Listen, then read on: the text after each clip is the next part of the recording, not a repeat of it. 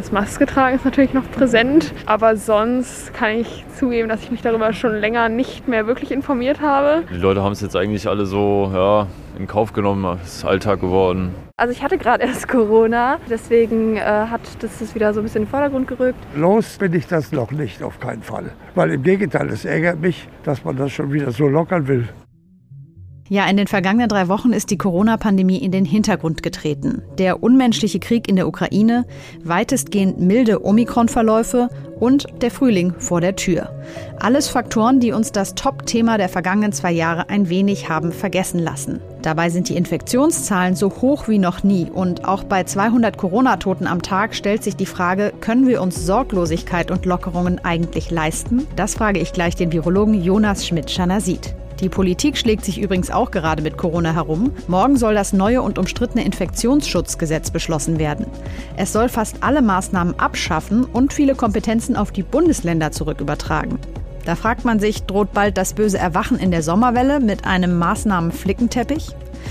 Außerdem Thema heute die Impfpflicht. Die wurde heute im Bundestag debattiert. Einen gemeinsamen Gesetzesentwurf der Regierung gibt es nicht. Vor allem, weil die FDP keine Impfpflicht ab 18 mehr will. Deswegen müssen Grüne und SPD jetzt bei der Opposition nach Stimmen fischen. Ist das ein Armutszeugnis für die Ampel? Darüber spreche ich gleich mit dem SPD-Vize-Fraktionsvorsitzenden Dirk Wiese. Heute ist der 17. März. Mein Name ist Marie Löwenstein. Willkommen beim FAZ-Podcast für Deutschland. Brauchen wir jetzt, wie von der FDP gefordert, zum Frühlingsanfang einen Freedom Day, an dem alle Maßnahmen wegfallen? Oder könnte man sich schon damit anfreunden, das eine oder andere, an das man sich ja eh schon gewöhnt hat, beizubehalten? Meine Kollegin Laura Otzdober hat sich dazu auf der Straße in Frankfurt umgehört. Ich finde grundsätzlich die Maskenpflicht nicht schlecht, also gerade in Orten wie jetzt so in der Innenstadt oder in Geschäften. Weiterhin die Maskenpflicht behalten, das auf jeden Fall. Masken stören mich jetzt nicht allzu sehr. Ich persönlich sehe da jetzt keine schlimmen Einschränkungen in meinen Freiheitsrechten. Abstandsregeln, soweit es geht, eigentlich auch, weil das ist ja kein großer Aufwand und schützt immer noch relativ viel. Dass man da immer noch diese Distanz hält, aber ansonsten denke ich mal, geht es auch ohne irgendwelche anderen Mittel dann auch oder Maßnahmen. Ich bin aber trotzdem, glaube ich, auch ein Fan von 3G, weil man sich dann doch im geschlossenen Raum mit vielen Menschen noch mal sicherer fühlt. So belassen, wie es im Moment ist. Sollten wir alles so belassen wie im Moment? Das kann uns am besten ein Wissenschaftler beantworten. Deswegen bin ich jetzt mit dem Virologen Jonas Schmidt-Chanasit von der Universität Hamburg verbunden. Guten Tag. Einen schönen guten Tag. Gesundheitsminister Lauterbach hat ja Ende letzter Woche gesagt, die Lage, also bezogen auf Corona, sei viel schlechter als die Stimmung. Sehen Sie das mit dem Blick auf die aktuellen Infektionszahlen auch so? Naja, das ist eine sehr pauschale Aussage und man müsste jetzt eigentlich genau fragen, was er damit gemeint hat und welche Datengrundlage es dafür gibt. Wenn wir uns äh, in den Nachbarländern umschauen, wie die Situation dort ist, haben wir zum Teil ja auch eine höhere Meldeinzidenz, also gerade zum Beispiel auch in Österreich und den äh, Niederlanden. Insofern haben wir hier keine besondere Rolle in Deutschland. Das heißt, wir sind äh, weder das Land, das die höchste Meldeinzidenz hat, noch das Land, das jetzt eben bezüglich auch einer Überlastung des Gesundheitssystems in Frage kommt. Also die steht letztendlich nicht zur Debatte, diese Überlastung. Und das sind doch eher äh, positive Nachrichten. Die anderen Länder, ähm, gerade eben unsere Nachbarländer, die ich erwähnt habe, Österreich, Niederlande, Schweiz, die haben ja eben äh, gerade auch alle, fast alle Maßnahmen eben abgeschafft. Mhm. Trotzdem sind ja die Infektionszahlen äh, erschreckend hoch und ich glaube, es merkt auch jeder so in seinem Umfeld, dass Corona wirklich ganz nah an einen heranrückt. Man kennt eigentlich äh, kaum jemanden, der es noch nicht hatte oder nicht gerade befürchtet ist, haben zu können, weil er irgendjemand getroffen hat, der es hatte. Woher kommen denn Ihrer Ansicht nach diese hohen Zahlen zurzeit? Es ist in der Tat ein hoher Infektionsdruck, der auf die Untervariante von Omikron BA2 zurückzuführen ist, die also infektiöser ist als BA1 und die vorhergehenden bestehenden Varianten. Und das führt letztendlich dazu, dass wir sehr, sehr viele Infektionen sehen. Es ist davon auszugehen, dass wir natürlich auch eine entsprechende Dunkelziffer haben. Das heißt täglich sicherlich eine halbe Million oder noch darüber hinaus tatsächliche Infektionen in Deutschland äh, stattfinden. Und das führt natürlich dazu, dass ein ja nicht geringer Anteil der Bevölkerung eben in den letzten Wochen und in den kommenden Wochen Kontakt mit dem Virus haben wird. Das ist etwas, was man auch in der Zukunft hätte erwarten können. Und man kann eigentlich nur jedem raten, geimpft zu sein, wenn er in Kontakt mit diesem Virus kommt. Aber die hohen Zahlen an sich würden Sie jetzt nicht als besorgniserregend einschätzen. Naja, es kommt immer drauf an, ob diese hohen Zahlen zu einer Überlastung des Gesundheitssystems führen, ob diese hohen Zahlen zu problematischen Situationen in den besonders gefährdeten Einrichtungen führen. Und das kann man ganz klar eben mit Nein beantworten. Natürlich gibt es regional starke Belastung, keine Frage, das ist so.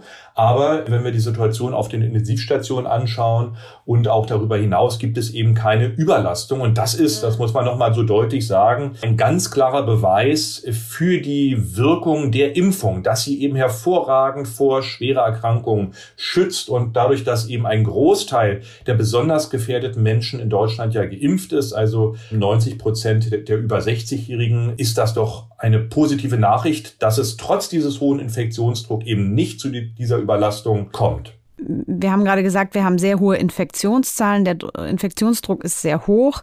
Gleichzeitig haben wir ja schon aber immer noch über 200 Menschen, die an Corona sterben pro Tag. Das ist natürlich die Frage, ob man das äh, so akzeptieren möchte oder nicht. Wie würden Sie denn diese Zahl wissenschaftlich einordnen? Ist das quasi normal, weil das eben einfach Menschen sind, die an einer anderen Erkrankung möglicherweise sterben würden, oder ist das schon eine hohe Zahl? Ja, das ist eine sehr schwierige Frage, die wir natürlich als Gesellschaft beantworten müssen. Und äh, die darf Ihnen kein Virologe beantworten. Wie hoch kann diese Zahl sein? Mhm. Ich kann nur darauf hinweisen, dass es wichtig ist, dass wir hier eine bessere Datengrundlage haben. Also genau nochmal die Frage, ähm, sind die wegen Corona oder mit Corona gestorben? Viele der Krankenhausaufnahmen, das äh, ist ganz klar so, sind Zufallsbefunde. Das heißt, das ist ein Herzinfarkt, das sind Unfälle und die werden eben dann zufällig als Corona äh, infiziert, identifiziert. Bei so einem hohen Infektionsgeschehen, wie wir es momentan haben, ist es natürlich dann zwangsläufig so, dass wir auch bei den Todesfällen eine höhere Anzahl haben, die aber wahrscheinlich gar nicht im direkten kausalen Zusammenhang äh, mit der Erkrankung immer zu sehen ist. Und ich glaube, diese Datengrundlage, die müssen wir auch verbessern, weil diese Fragen werden uns auch in den nächsten Wochen und Monaten noch umtreiben. Das heißt, ist äh, letztendlich dieser sehr stark fokussierte Ressourcen- und Maßnahmeneinsatz für einen Erreger noch gerechtfertigt. Wenn wir uns andere Probleme im Gesundheitssystem anschauen, wie zum Beispiel Sepsis, Blutvergiftung oder eben auch Krankenhausinfektion oder natürlich auch die saisonale Influenza. Und insofern glaube ich, ist es vor dem Hintergrund dieser Zahlen äh, nicht gerechtfertigt, verpflichtende Maßnahmen auf der gesamten Bevölkerungsebene vorzuführen und so wie es eben im neuen Infektionsschutzgesetz auch abgebildet ist. Und genau diese Frage wird ja durch fast alle anderen europäischen Länder genauso beantwortet, dass man sich eben auf besonders kritische Situationen oder auf eine besonders gefährdete Population konzentriert mit den Maßnahmen. Also das heißt Altenheime, Pflegeheime, Krankenhäuser, Masken und Testen natürlich. Das ist ja auch ein ganz, ganz wichtiger Baustein. Aber dass man eben von diesen verpflichtenden Maßnahmen auf Bevölkerungsebene eben absieht aufgrund der aktuellen Datenlage. Sie sehen das Infektionsschutzgesetz, das äh, morgen voraussichtlich verabschiedet werden soll, also positiv, wenn ich das richtig heraushöre. Wir werden da gleich im Verlauf der Sendung auch noch mal genauer drüber sprechen, was da drin steht und was auch Kritiker dazu sagen. Hm, vielleicht noch mal an Sie die Frage: mit der Omikron-Variante war ja die Hoffnung zuletzt groß und da wurde dieses Stichwort viel erwähnt, dass wir jetzt in eine endemische Phase kommen, in der wir einfach mit dem Virus leben, es uns aber eben nicht mehr groß einschränkt. Wo sehen Sie uns denn da auf diesem Weg? Genau, auf diesem Weg sind wir. Das heißt, ähm, die meisten Menschen müssen und werden Kontakt mit dem Virus haben. Natürlich am besten als Geimpfter. Und dann führt dieser Kontakt mit dem Virus zu einer besseren Schleimhautimmunität, auch zu einer breiteren Immunantwort, weil man natürlich nicht nur Kontakt mit dem Spike-Protein hat, sondern auch mit den anderen Proteinen des Virus.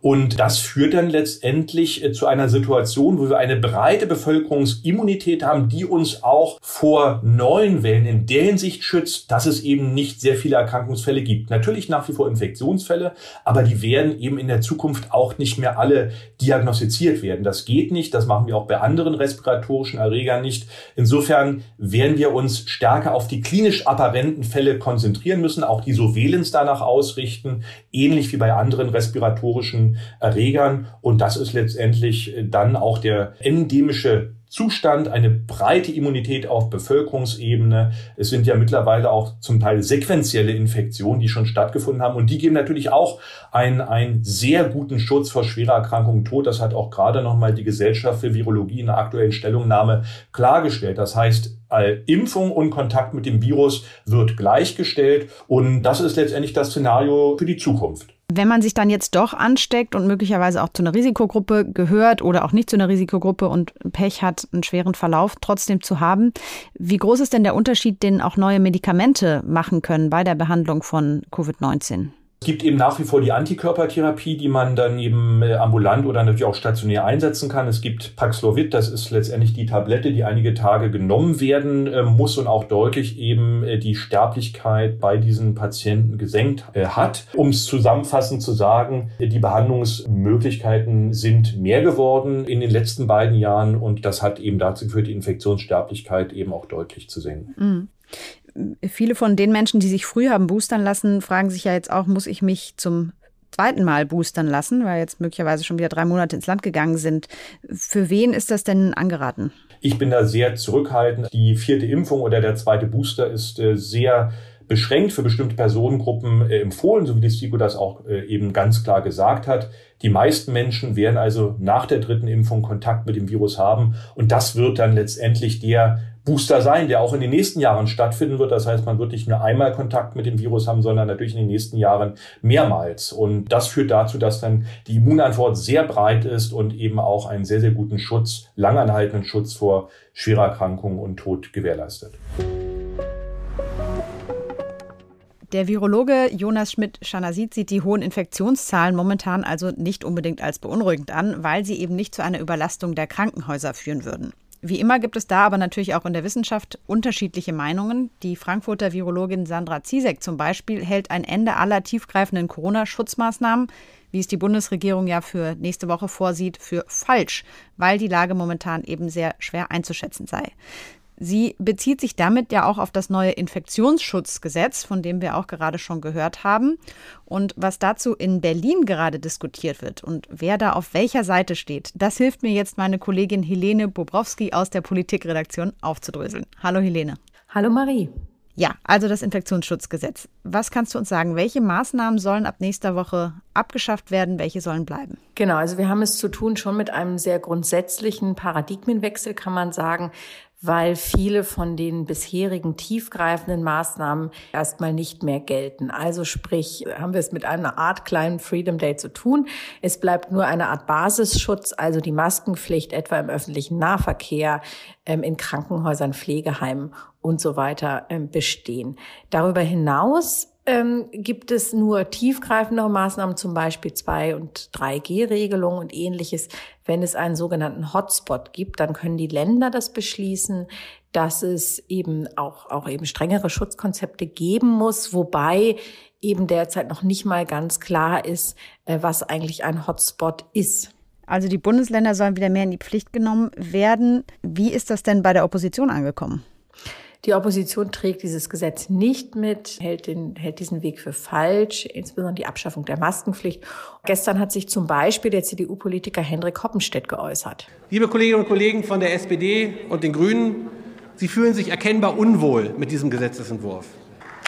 Und somit zeigt dieser Gesetzesentwurf übrigens auch in seinem Verfahren, der eine einzige Unverschämtheit ist gegenüber den Ländern, aber auch gegenüber der Opposition, die ganze Zerrissenheit der Ampel. Für eine solche desaströse Corona-Politik kann die Union kein Steigbügelhalter sein. Wir als Union lesen diesen Gesetzesentwurf rundherum ab. Dankeschön. Und auch von der Linken gab es gestern deutliche Kritik. Wir hören hier Artis Gürpiner. Wir haben die höchsten Inzidenzen seit Pandemiebeginn. Hunderte Menschen sterben täglich, Hunderttausende haben mit Long-Covid zu kämpfen, Operationen werden immer noch verschoben und wir wissen nicht, was eine nächste Virusvariante bringt. Und als Reaktion gibt die Regierung nun nahezu alle Regelungen ab, die die Inzidenzen beherrschbar machen können. Und Sie, Herr Lauterbach, verteidigen das die Tage noch als Ihre Idee, bitten jedoch die Länder, ihr Gesetz jetzt noch nicht umzusetzen. Das ist doch keine ernsthafte Politik, die Sie hier betreiben. Sie wissen genau, dass die Menschen bei dem nun folgenden Flickenteppich das Restvertrauen in die Pandemiebekämpfung verlieren werden, Herr Lauterbach. Ja, Hoppenstedt hat gerade gesagt, dass dieser Gesetzesentwurf ihm nicht nur inhaltlich nicht passt, sondern auch die Zerrissenheit der Ampel zeigt. Was meint er denn damit? Ja, tatsächlich ist wahrscheinlich das Corona-Thema das, bei dem die Ampel in ihren drei Parteien am weitesten auseinanderliegt. Man muss äh, genauer noch sagen, SPD und Grüne sind sich relativ einig, sind aber sehr weit weg von der FDP. Die hatte ja schon im Herbst angekündigt, dass es am 20. März einen echten Freedom Day geben solle, wo wirklich alle Maßnahmen wegfallen. Das fanden die Grünen und die SPD damals schon schwierig und jetzt eigentlich nicht tragbar. Jetzt ist es so, dass wenn die Positionen in der Politik sehr weit auseinander liegen, dann müssen sich alle bewegen und dann ist der Kompromiss meistens so, dass niemand ähm, so richtig gut damit leben kann. Das war auch gestern in der Debatte deutlich zu hören, dass auch die Ampelparteien aus den unterschiedlichen Gründen nicht ganz glücklich damit sind. Kommen wir mal zum nächsten heißen Thema, das ist ja die Impfpflicht. Ursprünglich haben die ja alle Parteien fast gefordert. Jetzt tobt aber der Streit darüber, ob sie überhaupt noch kommen soll und wenn ja, dann auch für wen. Schauen wir erstmal auf die Regierung. Welche Verwerfungen gibt es da innerhalb der Ampel? Naja, es fängt ja schon damit an, dass es gar nicht die Ampel gibt, die da irgendwie bei der Impfpflicht mit einer Stimme spricht. Hier ist es aber im, im Gegensatz zum Infektionsschutzgesetz auch nicht so, dass sie es irgendwie versuchen, einen Regierungsentwurf vorzulegen, sondern sie haben von Anfang an gesagt, äh, dass es über ein Gruppenverfahren laufen soll, das heißt fraktionsübergreifende Anträge. Und der Entwurf, der am meisten Stimmen derzeit hat, nämlich etwas mehr als 200, ist von vor allem von Grünen und SPD wird der getragen und der sieht eine Impfpflicht ab 18 vor. Die Grünen stehen auf dem Standpunkt, dass man jetzt auch angesichts der Ukraine-Krise sich nicht leisten könne, noch eine weitere Krise im Herbst wieder Aufstehen zu erlassen. Wirtschaftsminister Habeck hat die Impfpflicht heute so verteidigt. Die Freiheitsabwägung bzw. die Freiheitsinterpretation der wenigen darf nicht zur permanenten Freiheitseinschränkung der vielen führen. Das kann nicht der Deal sein. Die FDP, die ja auch zur Ampel gehört, wie wir alle wissen, ist mehrheitlich gegen eine Impfpflicht, jedenfalls eine Impfpflicht ab 18. Die Fraktion ist so ein bisschen gespalten zwischen denjenigen, die überhaupt keine Impfpflicht wollen, weil sie das insgesamt für unverhältnismäßig halten und einigen anderen, einer Gruppe um Andrew Ullmann, die eine Impfpflicht ab 50 ja befürworten. Okay, ich habe jetzt verstanden, die Ampelkoalition zieht beim Thema Impfpflicht nicht an einem Strang sind teilweise auch innerhalb der Fraktionen gespalten bei den Vorschlägen. Heißt aber im Grunde, Grüne und SPD müssen jetzt bei der Opposition auf Stimmenfang gehen. Wo könnten sie denn da Erfolg haben? Ja, es ist ähm, tatsächlich so, dass dieses Gruppenverfahren, das ich vorhin erläutert habe, dem schließen sich gar nicht alle an, sondern die Union, die das von Anfang an kritisiert hat und Olaf Scholz da auch Führungsschwäche vorgeworfen hat, die haben als Fraktion einen eigenen Antrag indem sie erstmal ein Impfregister fordern und dann die Vorstellung haben, dass man eine Impfpflicht vereinbaren könnte, aber jetzt noch nicht scharf stellt, sondern dann erst bei Bedarf, also etwa im Herbst bei steigenden Zahlen oder einer neuen Variante. Äh, mit denen versucht jetzt die Gruppe der Impfpflicht ab 18 Befürworter, also Grüne und SPD-Politiker ins Gespräch zu kommen.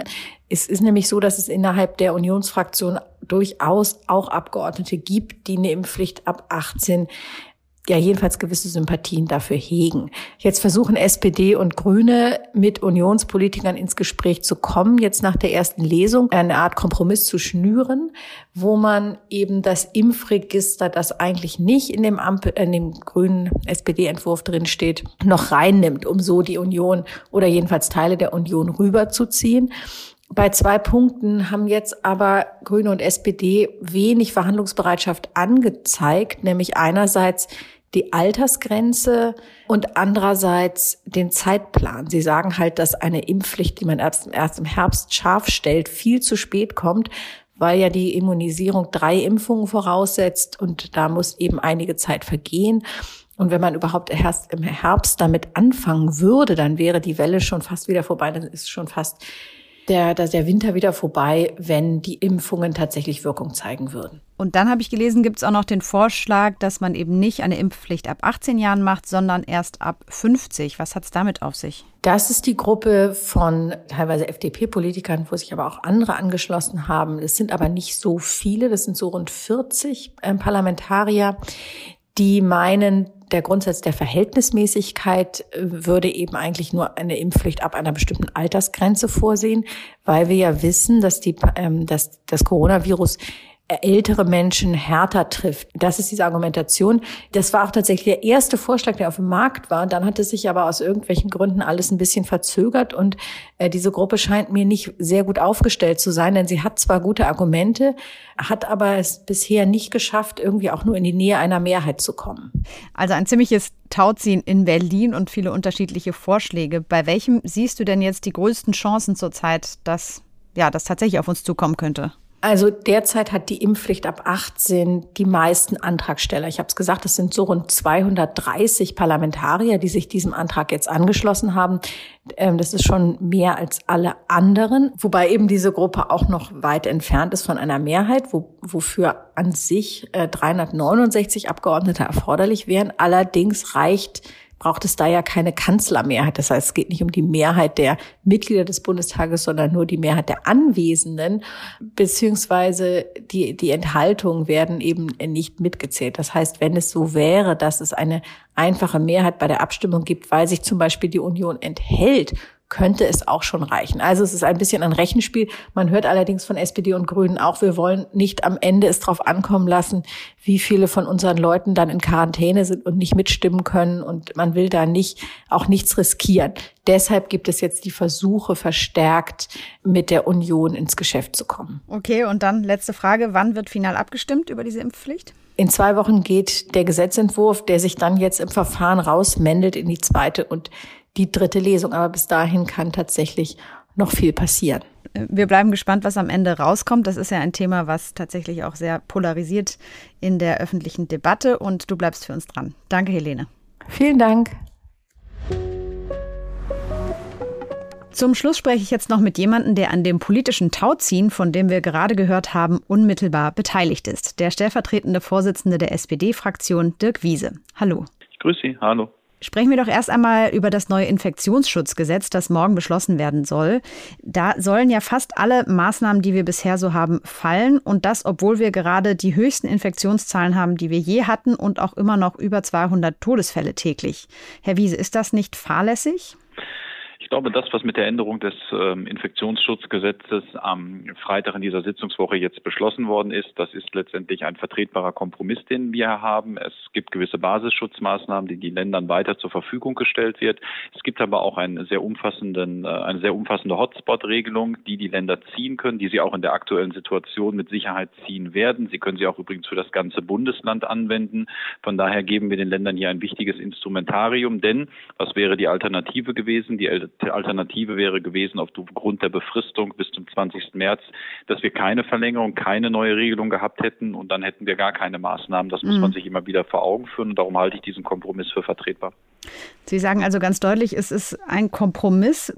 Kritiker sagen, dass jetzt da die Maßnahmen auf die Länder abgewälzt wurden, weil man sich eben innerhalb der Ampel nicht einig war und dass der Nebeneffekt davon aber wieder so ein Maßnahmenflickenteppich sein könnte, den wir schon hatten und mit dem wir auch nicht die besten Erfahrungen hatten und dass das auch die Bevölkerung frustrieren und verwirren wird.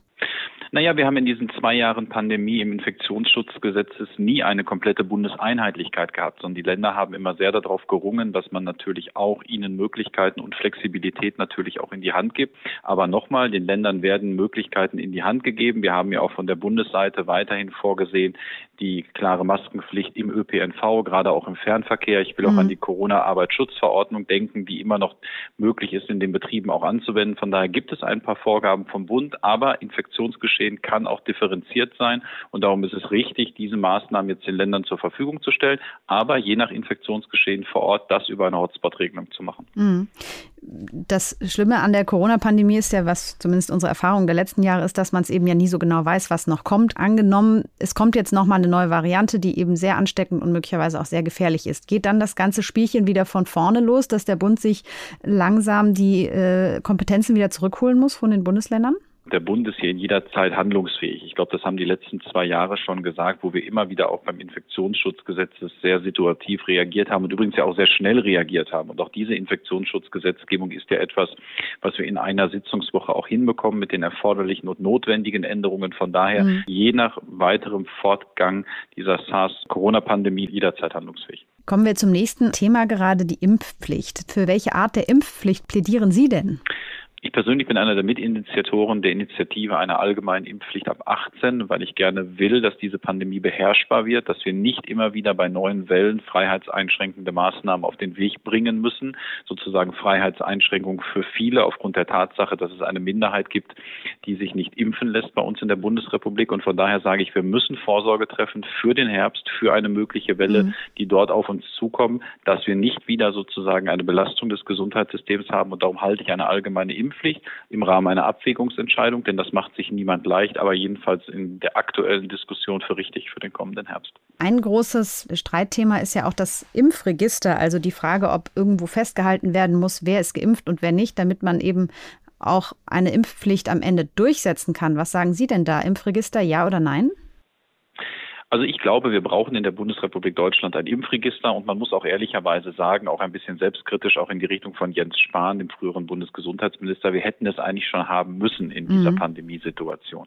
Und von daher ist es richtig, auch jetzt über Verabredungen nachzudenken, dass wir ein Impfregister einführen wollen. Was allerdings nicht geht, ist, wie die CDU, CSU es macht, dass sie sagt, wir können nur eine Impfpflicht im Herbst haben, wenn wir ein Impfregister zwingend dann vorliegen haben. Wir wissen, manches einzurichten, dauert halt einfach ein paar Monate. Das geht nicht von heute auf morgen.